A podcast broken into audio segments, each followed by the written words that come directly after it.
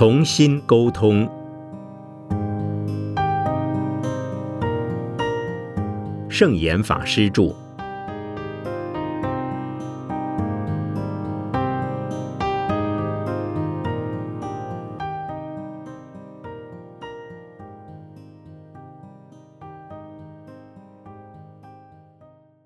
谣言止于智者。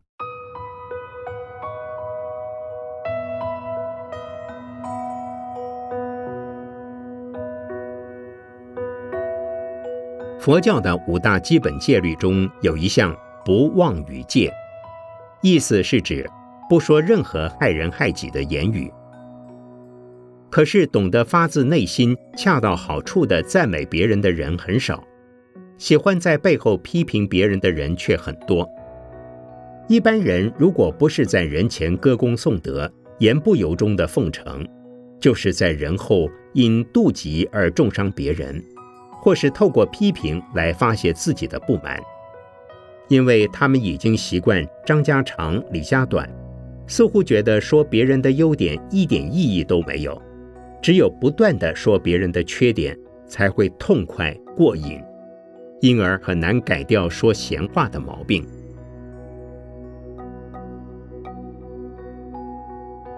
台湾目前不止在媒体上有这样的现象。一般的家庭聚会也经常如此，说别人的闲话似乎已经形成一种风气，像是大家都喜欢谣传，听说某某女明星生了一个私生子，类似这样的谣言，谈论时好像很有趣，但其实毫无意义，只是一种无聊的举动罢了。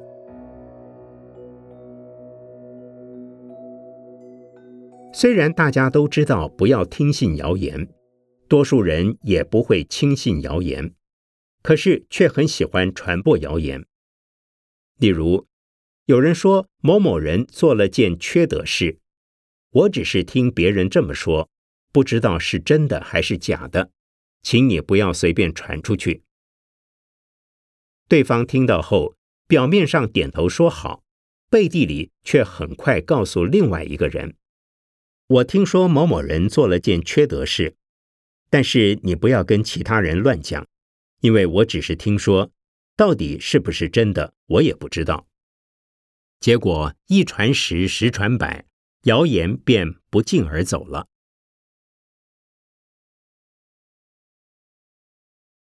所谓好事不出门，坏事传千里，就是在这种状况下造成的。如果是好事，传扬开来还可以激励人心，但如果是坏事，传开之后，内容既没有意义，也不能让当事人改过，而且这些耳语通常是在事情尚未明朗时，便已经在暗地里流传了。这样的流言会重伤别人，所以在传播这些言论之前，应该想想，如果换作是自己被谣言所困扰。应该也会痛不欲生的大声呐喊：“我明明没有做这样的事，为什么会出现这么难听的传言呢？”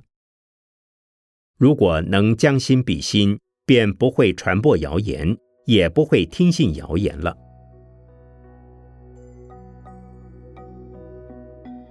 俗话说：“谣言止于智者。”当我们要说任何一句指责、批评、讥讽的话之前，要先考虑到，这句话对对方有利吗？对自己有益吗？对其他听到这句话的人产生的是正面或负面的作用呢？如果开口前能先想到这些，就不会随便乱讲话，而能多积一点口德。相反的，如果口无遮拦，缺乏口德，恶毒的谣言、闲话说多了，总有一天会自食其果。因为言语上的过失是一种恶业，所以我们应该多说利人利己的好话，不要说害人害己的是非谣言。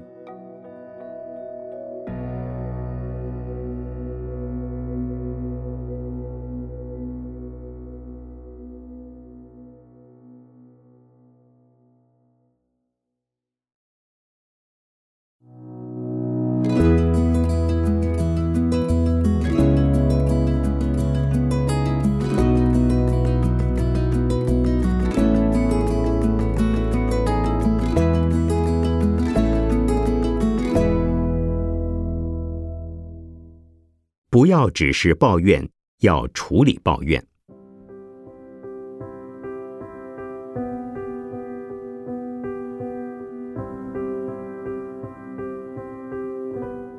抱怨是从家庭到社会上的每一个角落都可以看到的普遍现象，也是正常现象。即使亲如父母子女，也会互相抱怨。虽然父母疼爱子女，自不在话下，但仍不免口出怨言。例如，母亲看到孩子不听话，可能会在父亲面前说：“这孩子像你一样，脾气那么坏。”怎么教都教不好，你要好好管管他。像这样的言语，很容易引起大家的不愉快。人都是在生气之后才会抱怨，所以抱怨的内容多半听来刺耳。不止被抱怨的人不舒服，就连抱怨者本身也一样不愉快。会抱怨。主要起因于对人事物的不满，但是世间不如意事本是十常八九，光是抱怨并不能让事情如意。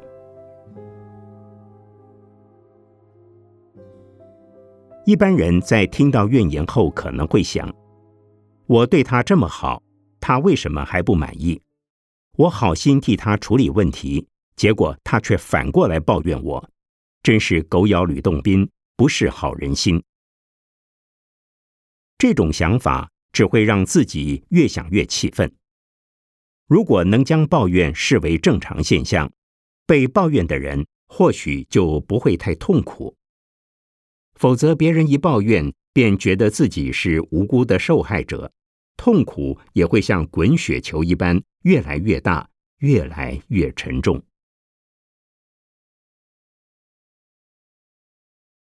如果又能换个角度想，人非圣贤，孰能无过？别人说的可能真的是自己的过失，他抱怨的其实很有道理，可以帮助我看清自己的盲点。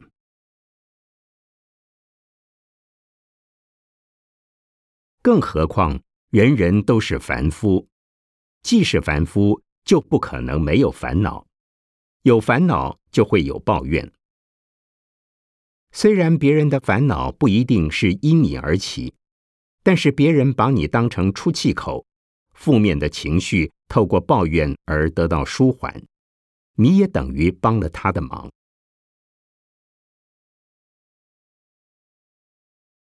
其实，当不满的情绪出现时，可能是别人的问题，也可能是自己的问题，或是大家都没有问题，只是有人误传了一句话。使得别人口出怨言。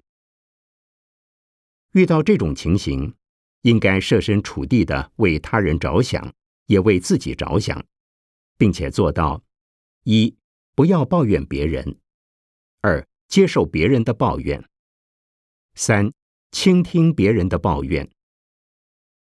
也要像孟子所说的：“君子闻过则喜，不但不要难过，甚至要更欢喜。”因为别人愿意向你抱怨，表示对方还看得起你。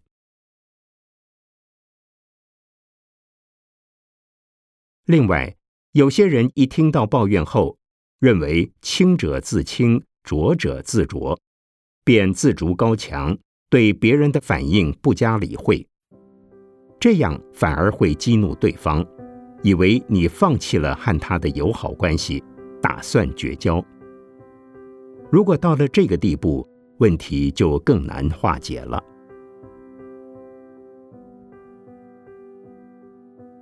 所以，听到抱怨时，要有适当的处理措施，以免又进一步产生误解。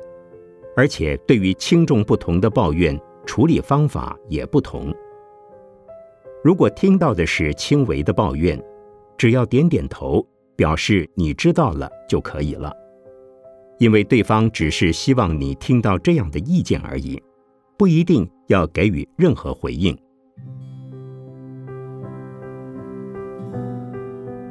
至于严重的抱怨，则一定要有所回应与处理。如果是对方误解了，一定要找对方协调、恳谈，让他了解事实真相。如果是对方因为你的作为不符合他的期待而产生抱怨，则一定要告诉他，你会努力改善与处理。如果处理的结果还是不能让对方满意，也要让他知道你已经尽力了，你的能力在目前的状况下只能如此，希望对方能够谅解。如果大家对于抱怨能用平常心坦然接受，并且妥善处理，就能从中得到成长，而不是伤害了。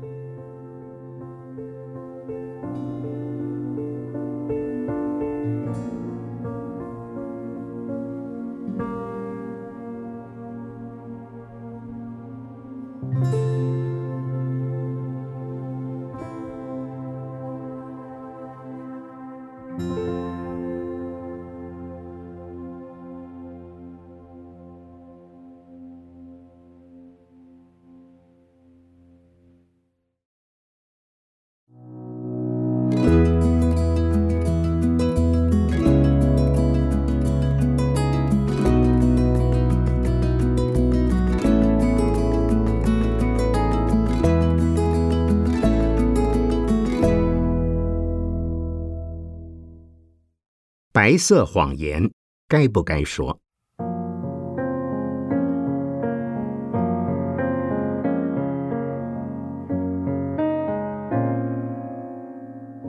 在一些特殊情况下，人们往往不得不选择说谎。例如，亲人得了绝症，但是为了怕他惊恐失去生存的意志，所以安慰他，身体的状况不过是些小毛病。只要医治就能痊愈。类似这种白色谎言，到底是不是妄语呢？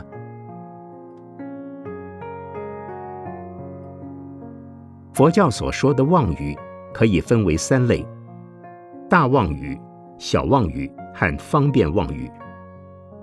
大妄语是自己尚未证悟，却宣称已经证悟；尚未成佛，就自称是佛。没有看到佛菩萨，却说亲眼看到，自己不是已经解脱的阿罗汉，但是为了欺骗信徒，得到信徒的供养和恭敬，妄称自己是古佛再来、大菩萨化身，或是阿罗汉转世等，这些都是大妄语，是很严重的罪过。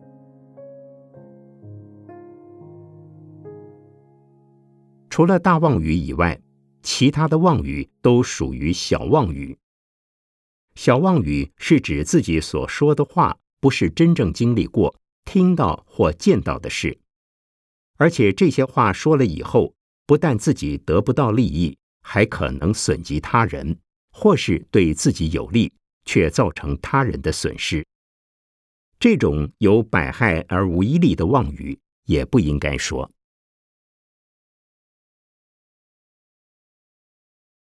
至于方便妄语，也就是所谓的白色谎言，本身无伤大雅，也不会伤害别人，甚至对听话的人来说，反而是一种帮助、一种诱导，让对方不至于感到难堪，还会觉得很愉快。像是前面提到的，为了安慰病人所说的谎话，虽然是妄语，只要不过度夸大其词，还是可以接受的。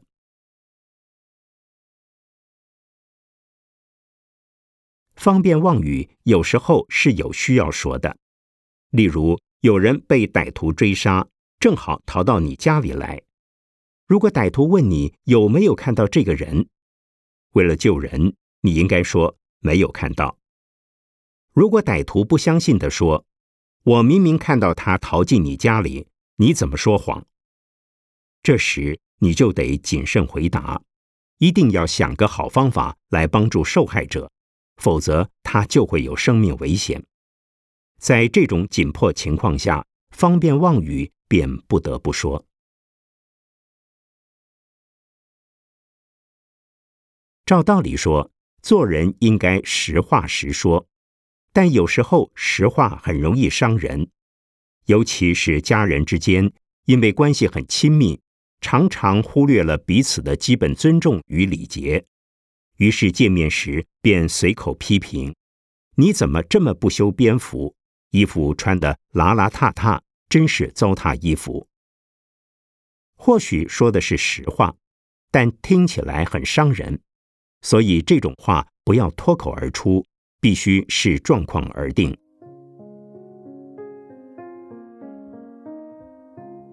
也有一些人，即使面对素不相识的人，也心直口快，已经伤害别人还不自觉。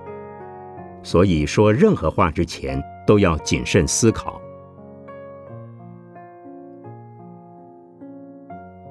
说话前要先拿捏说话的时机，什么时机说出来力量最强？是否能帮助对方，或只是徒增对方的烦恼？另外也要考虑。如果现在不说，将来会不会就没有机会说，以至于对方永远都不知道要改进？当然，说话也要看对象，要看对方当时的心情如何。如果说了实话以后会让他觉得没面子，以至于怨你一辈子，那么最好还是不要说。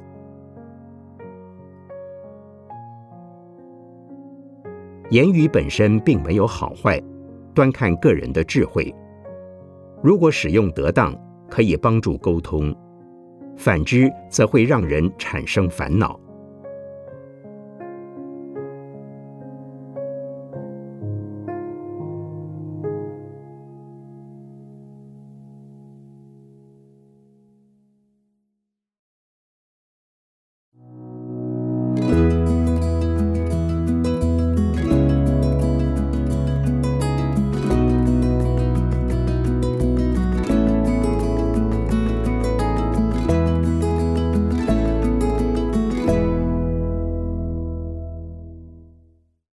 不要让重话变成恶口。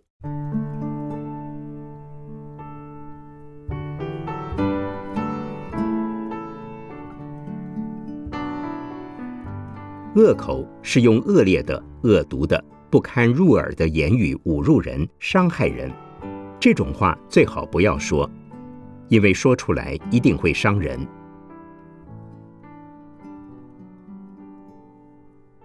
一般说来。当父母、老师在管教孩子时，适时说一些重话，的确能对孩子有所注意。说重话时，用比较严厉的语调，或者是措辞重一些、音量大一点，不一定就是恶口。可是，如果重话变成恶口，就会对孩子造成很大的伤害。例如，有些父母在骂孩子的时候。一急就口不择言，常常会说：“你去死好了。”这么说就很不恰当了。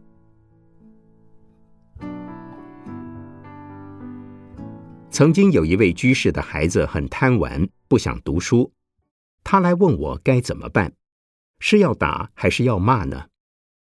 我说：打不得，也骂不得，不过在适当的时候可以适度说些重话。我也建议他可以告诉孩子，爸妈没办法保护你一辈子，总有一天会先你而死。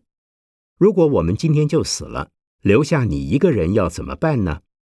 你的未来还是要靠自己努力才行。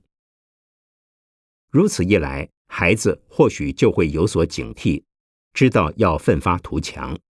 这就是用重话来点醒他。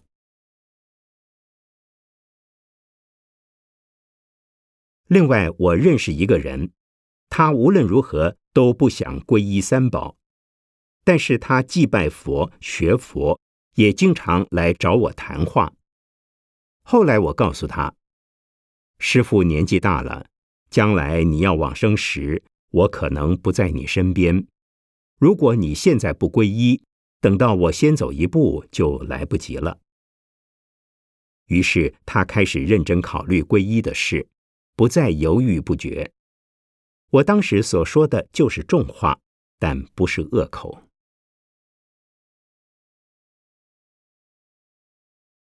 此外，骂人的话也不一定就是恶口，只是在骂人时，人们通常都会把音量提高，一不小心就会造成冲突。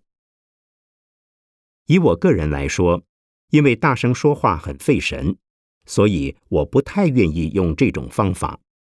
但是必要时也会这么做，那多半都是在紧急情况下，希望对方提高警觉，认真接受我的劝告。否则，有些人迷糊散漫，对事情毫不在乎，漠不关心。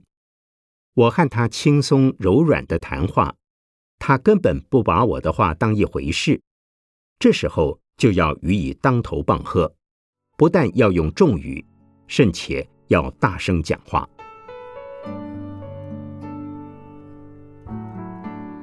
虽然这种重语、大声话在必要时可以使用。但还是得看时机，必须恰到好处的用，否则一不小心就可能造成彼此反目成仇。朋友、同事、师生、师徒之间，即使亲如父母子女，也会决裂，因为这是非常道的手段，就像特效药一样，不能随便乱用，而且物以稀为贵，常用就会失去效果。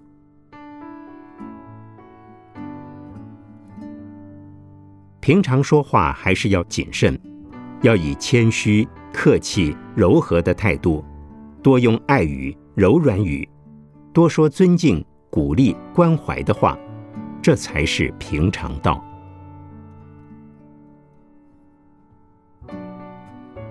而不论用的是平常道或非常道，都可以是智慧语，关键就在于说话的人能不能活用。